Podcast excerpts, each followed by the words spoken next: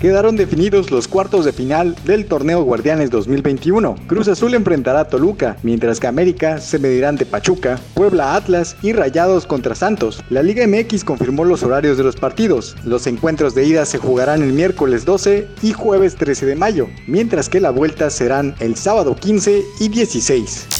Pasamos a otra información. El tenista Rafael Nadal cayó al tercer puesto del ranking mundial. A tres semanas del inicio de Roland Garros, el español necesita una combinación de resultados para aspirar al segundo sitio de la ATP, que ahora posee Danil Medvedev. Nadal necesita escalar de nuevo, para así evitar un posible cruce temprano contra Novak Djokovic en París.